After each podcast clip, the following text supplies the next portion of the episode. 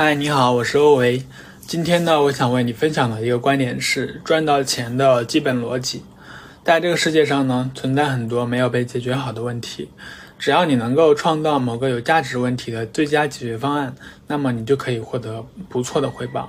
这也是利他所产生的价值。先利他，才能利己。而解决问题的方案呢，其实有很多种，比如说，呃，代码、文字、视频、音频等等方式。选择不同的方式，取决于哪一种方式更加高效。比如之前我我的驾照到期了，我在搜索引擎上去搜了半天，也没有看到一篇文章可以很清晰的介绍应该怎么去处理。但是在抖音上搜索就有短视频，一分钟内讲清楚了怎么样去续期。视频对于图文的提升，不仅仅是信息获取的体验会更加沉浸，信息获取的密度和效率也有极大的提升。那么对于驾照到期如何处理这个问题来说，短视频就是一个非常好的解决方案。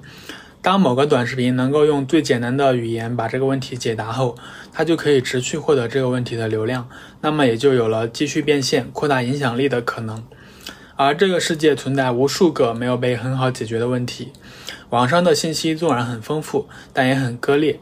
当你想要彻底弄明白一个问题的时候，总是需要找很多材料，看很多页面，把各种零散的知识汇总在一起，这是存在极大成本的。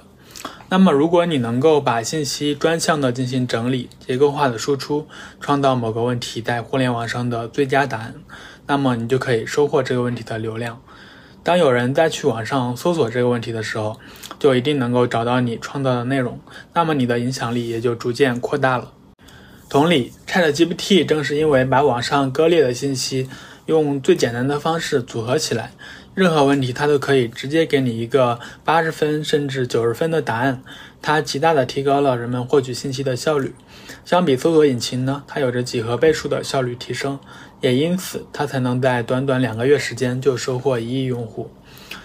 一个很好的案例是我有个朋友，他做了一份高中英语和语文作文素材集，然后他写了一篇万字长文，教你怎么写作文。罗列了大量的方法、技巧、干货，包括思维导图、视频等等，看着就非常专业。